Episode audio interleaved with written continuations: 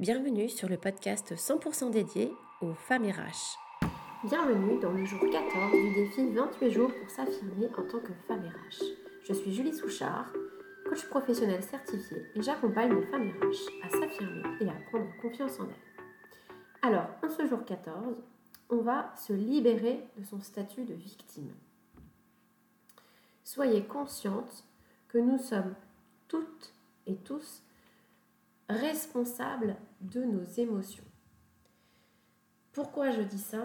C'est qu'à chaque fois, chaque, chaque situation, ce sont des circonstances qui vont générer une pensée chez vous et une émotion.